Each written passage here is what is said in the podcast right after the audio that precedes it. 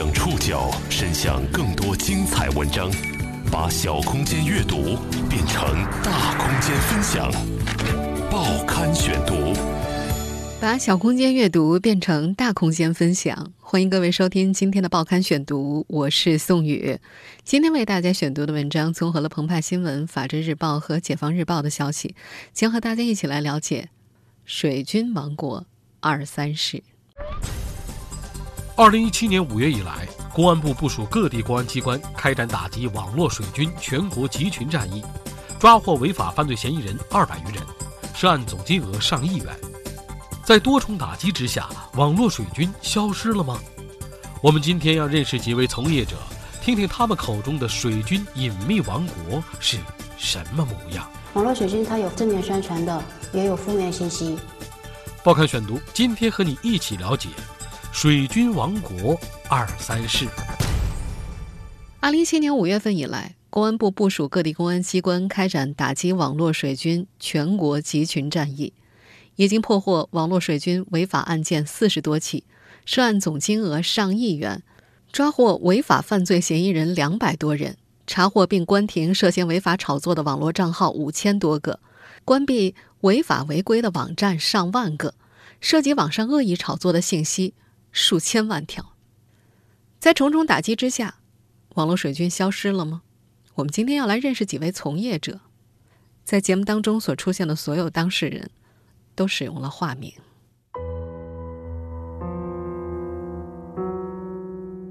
就在一个月前，二十二岁的方敏成了一名网络水军。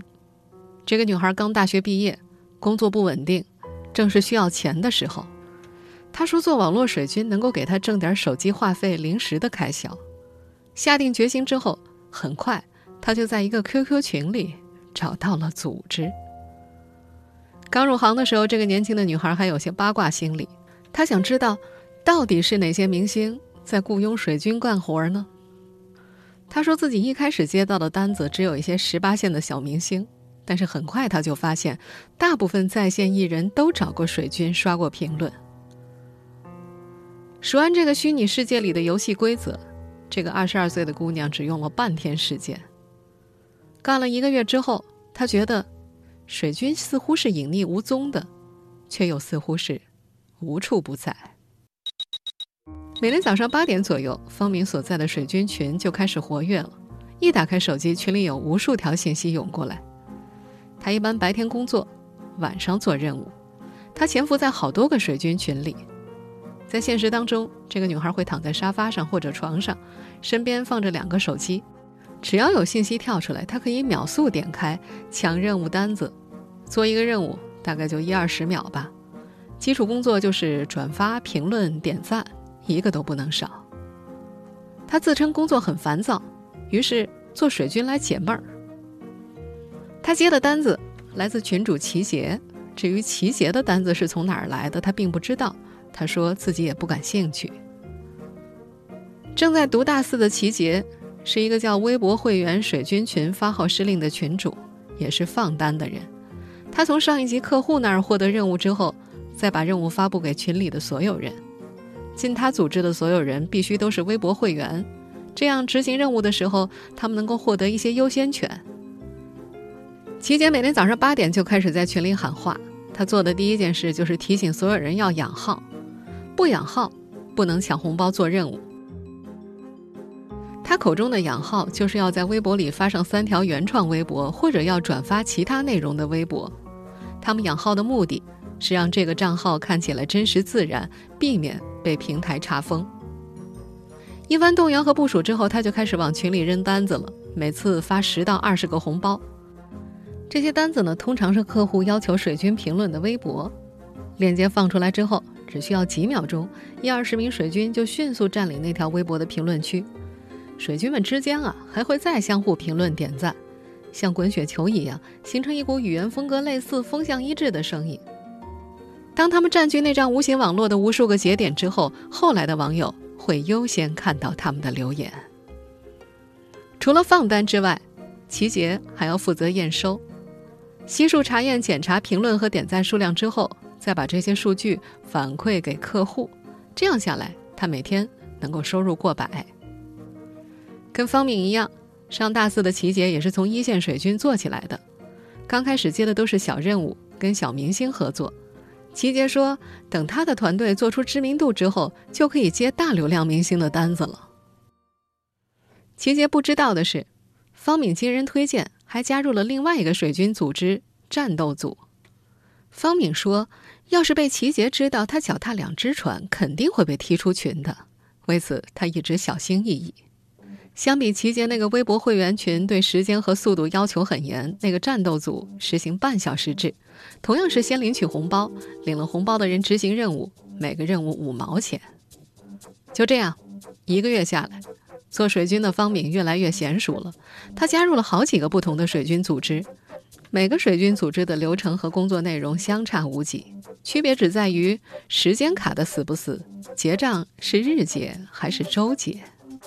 在微博之外，知乎是这个水军新兵的另外一个战场。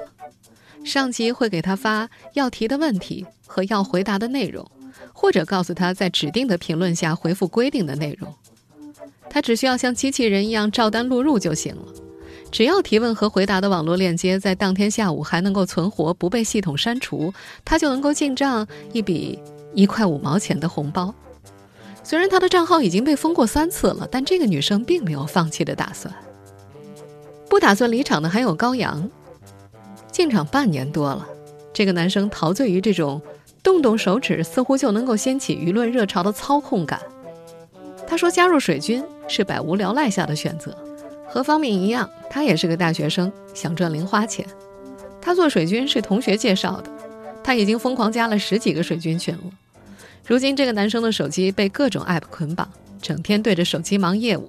主要作战平台是微博、知乎和豆瓣。他自认已经掌握了水军圈的生存法则了，还说自己是个有底线的人。他的底线是不写黄文，不做盗版，除去扫码赚钱的任务不接，担心被人套现，其他的任务他通通不错过。他说黑人的事儿也干过，尽管平白无故骂人不是一件过瘾的事儿，但是。对竞技的挑战，有时候能够给他带来快感。在这种毫无顾忌的谩骂当中，这个年轻的男生甚至感到内心深处有种冲动被释放了。方敏、高阳、齐杰，他们所踏进的是一个庞大而无形的系统，在这个系统当中，他们只是微不足道的一员，没人知道，也没人关心他们的真实姓名和年龄以及他们的身份。在这个系统当中，他们共享一个临时身份，那就是水军。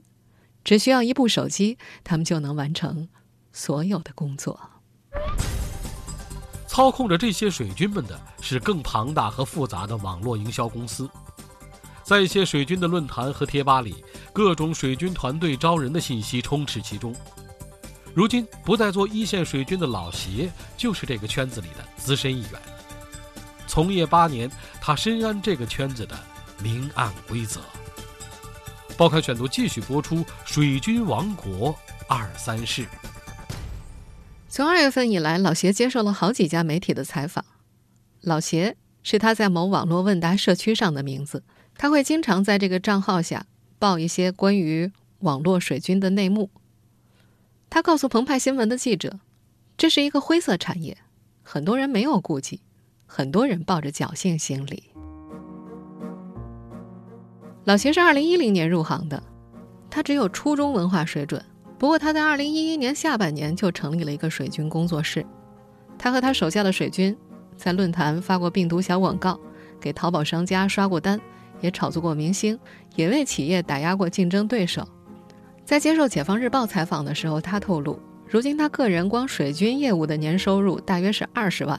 这还不算什么稿费啊、介绍费啊、顾问费。他还说，几乎每天都有客户找他。作为一名资深的业内人士吧，老邪表示，自己招募的水军主要是学生和社会闲杂人等。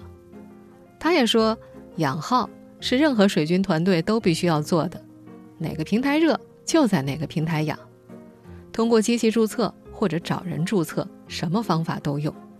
据他介绍，不少水军团队的手中都有几十个或者上百个账号，隔三差五去登录一下，或者做一些转发之类。他们甚至还会在各种互联网平台上制造一些假大 V 账号。什么是假大 V 账号呢？比方说，他们在某些热门平台上会专门拿出一个账号，在发布任务的时候，会让其他做任务的小水军们全部都关注这个号，假大 V 就这么被制作出来了。在老邪看来，无论是知乎还是微博，很多假大 V 背后都有幕后的公司团队在运作。老邪他们刚入行的时候，水军们的主战场还在豆瓣、天涯等论坛上，如今啊。知乎、微博、豆瓣、微信、淘宝各种网络直播平台，包括 App 排行榜等各种互联网平台，只要有评论和流量的地方，都能成为他们的阵地。老邪透露说，水军圈内也分有不同的职位，有专门做一线水军的，这很简单，谁都可以干；也有专门写稿子、写软新闻稿的，这些人一般都是兼职的写手。稍微大一点的水军团队呢，还需要设计师啊、策划师啊，专门做业务公关。老谢自称自己的业务范围更广了，什么自媒体公众号运营、大 V 的运营、新闻稿的发布和推广，包括一些纯炒作都做过。他还说自己在2013年帮国内一个很出名的艺术家写了一本书。据他描述，代写也是水军行业里一个非常重要的业务。在接受澎湃新闻采访的时候，这位资深水军还有些懊恼，说自己这些年一直给人做枪手，被骗过很多次了。有些人找他写稿子或者做水军什么的，搞完不给钱，所以他现在做任何水军项目都需要先预付款。单说一线水军吧，也是有不同工种的，有专门发帖子和评论的，有专门刷单的，也有专门写稿子的。至于在接单灌水的时候要召集多少人，那就需要看不同的业务单子和业务量的大小了。老谢打了个比方，客户要求刷一千帖，可能找几十个人就够了；要刷十万帖的话，那就需要大规模的人手召集上几百人。当然，他不可能一个人一个人的去对接，他会把钱分给组长，组长再往下分。据他描述，自己手下有十多个小组长，他不管小组长们怎么找人，他只管小组长们替他完成任务。在老邪的描述当中，水军这个行业也分为很多圈子，有专门做企业的，也有专门做媒体的，还有专门做娱乐圈的，帮艺人或帮企业做推广、黑竞争对手，在淘宝上刷单，基本上就是客户要求什么，他们就做什么。虽然已经入行八年了，老邢说自己还是不太适应给明星们做推广，因为要把明星吹得特别完美。虽说他也根本分不清那些当红流量明星到底谁是谁，但是这位资深水晶很肯定的一点就是，娱乐圈的事情很多都是假的。他说自己个儿在去年年底接了个当红小花的单子，跟品牌代言和人设有关，帮那位当红女明星做一系列的推广设计和核心稿件的撰写。他介绍，无论是一个明星正面的料，还是负面的料，包括恋情之类，百分之九十九都是有人专门策划设计的，都是为了吸引人眼球而已。他还说，明星互撕，明星的小号被曝光，各种东西其实都只是套路。作为水军圈子里的资深人士，他不愿意透露太多的具体案例。他表示，只要自己讲出一个，只要是干这行的人，就会立马知道他是谁了。涉及到一些大品牌的事儿，就那么一两个团队在做。他要是讲出来，当事人会找他麻烦。他还说，在这个隐秘行业之内，客户选择合作团队看重的可不是名气，而是保密。毕竟，没有一个明星或者任何一家企业愿意被人暴露出来是请了水军的。这个隐秘却又庞大的地下王国，由任务、系统和无数个水军小兵构成。过去这些年，他们的队伍在不断扩大。毫不夸张地说，每个网络平台的热搜榜上都有水军的影子。报刊选读继续播出《水军王国二三事》。没有任务的时候，小水军们所在的 QQ 群更像是一个大学生交流群。他们会热烈的讨论课程、专业、分数，但是任务一抛出来，众人瞬间回归原位，列队报道。他们潜入各个社交网络，时而是淘宝上的某个商家客户，时而是微博上的某个明星的粉丝，时而是豆瓣上某部影片的影迷，时而又成为知乎上某个问题的专家。从他们的指尖会源源不断的涌出新的评论，评论会成裂变式的叠加。他们是气楼的人，像一个个无意识的个体。至于从他们手中打出的评论能够给客户带来什么，他们并不关心。客户要流量嘛，他们负责引流。在他们看来，这是各取所需，多劳多得。网络安全专家李小军说：“网络水军主要有商业导向和舆情导向两类。要知道，一群人一拥而上就某个话题发表意见，或者说就某一个意见领袖的发言进行围攻或者吹捧的行为，对网民的认知影响是非常大的。作为底层的一线水军。”高阳他们可不像之前提到的从业八年的老邢有那么多的顾虑。看着舒淇素颜、徐锦江的儿子北电艺考、谈判官大结局这些话题登上微博热搜，这个年轻的男生觉得自己功不可没。他坚信自己正主导着舆论和事件的走向。在水军的世界里，道德感是无用的，被摒弃的。这个男生宽慰自己。违心的话每天都会说嘛，谁能保证自己一个月不说一句不实在的话？在这个圈子里，一切顺利的话，他一天能够完成四十多个任务，能够收入四五十块钱。当然，做水军也不是没有风险，他们会不断的被人举报。高阳有三个知乎账号，其中一个被查封了；他有六个豆瓣账号，四个被封了。知乎的一名工作人员透露说，在用户内容把关上，他们平台除了人工处理以外，反作弊系统悟空和社区管理机器人瓦力两个产品在支持内容的筛选审查工作。瓦力系统的作用是对评论区含有辱骂词的不友善评论进行自动识别和及时折叠，同时能够自动识别和处理答非所问。对那些占坑不答、答不对题、只放结论不解释、拿评论当回答的低质内容进行及时的处理。而被水军冲击的最厉害的新浪微博，也在今年年初对外声明称，他们的话题榜和热搜榜已经不再完全基于纯算法排序，而是引入了人工干预。算法只作为内容挖掘，确保内容的全面性。比如，他们会控制明星娱乐内容的比例，不再过度娱乐化。这些热门平台的行动，源自于政策方面的收紧。我们在节目一开始也说了，从二零一七年五月份开始，公安部部署各地公安机关开展了打击网络水军全国集群战役。而从今年二月份开始，包括央视在内的一系列权威媒体也都曾经做过专题报道，关注过这个隐秘江湖。我们只是其中的一种，网络水军他有发论坛的，有做百度什么关键词啊。还有做什么排名，各种各样的，有正面宣传的，有也有负面信息。我们现在听到的就是央视报道里的录音。这一系列信号让从业八年的老邢觉得，网络水军这一行越来越难干了。他说自己已经转型做策划师了，要在网络知识付费的大潮当中去分上一杯羹。在接受澎湃新闻采访的时候，他说：“他现在用一个小时写一两篇稿子就能赚个千儿八百的，不必再去组织一群水军，可能只赚个百八十的。”随着相关部门和各平台加大对水军的打击力度，这个隐秘王国有老人洗手转行，也有新人继续入行，继续活跃在灰色产业链上的他们，甚至也有了一套应对策略。报刊选读继续播出《水军王国二三事》。这个隐秘王国里的从业者们似乎越来越低调了，在他们聚集的 QQ 群里，他们会一起探讨所谓的业务和技巧，比方说怎么养号，比方说哪些平台是比较安全的，还有如何避免账号被封等等等等。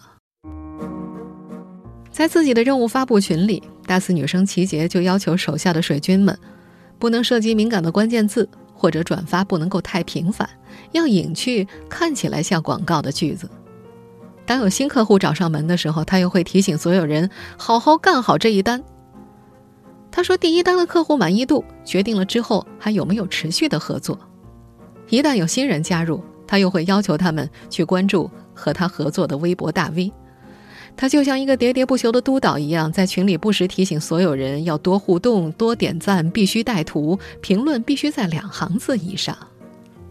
他的水军队伍似乎已经逐日壮大了，有上百号人。靠着简单的契约关系，这个队伍每天都有新人加入。同时，他的那些客户们要求也越来越高。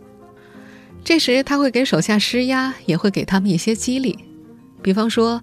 每个任务结束之后，他会在评论区挑出三条篇幅最长的带图评论作为奖励，而被选中的三个幸运儿会额外得到一块钱的红包。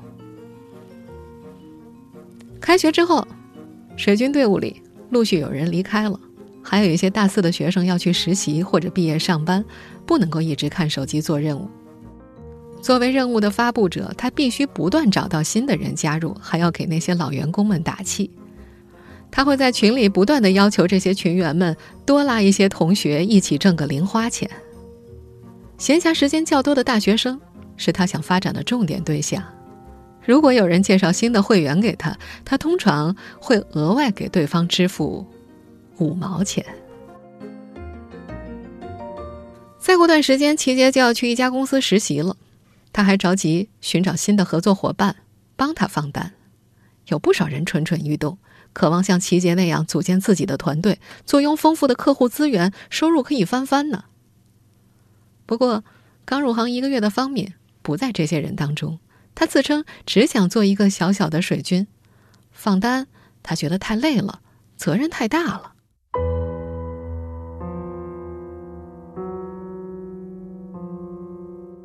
做了半年水军的高阳已经开始独立接单了。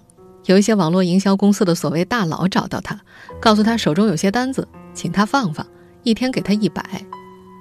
高阳接到手中的是岛国一道的二手单，让他倒卖一些微博或者知乎账户，并组建团队。一天下来，高阳觉得自己挣的虽然是小钱，但有总比没有好。没事的时候，他就混迹在那些水军群里，做任务、发广告、拉人头。他想混出个管理头衔，而不是一直做水军的小兵。他还有个目标，要挣一百万。至于挣了钱怎么花，这个男生说还没想好。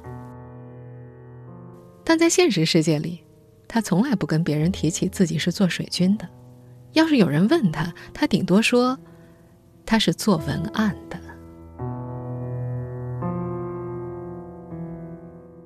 在这个隐秘的地下圈子当中。有人野心勃勃，也有人摇摆不安。刚入行一个月的方敏说：“刚开始的时候，他确实有一种好像抓住了明星把柄的快感。不过时间长了，他只是麻木的评论着。他发现那些不过脑子的话术所制造的热点，最终都会消失殆尽。”这个九零后女孩说：“等到不想玩了。”他就不做了。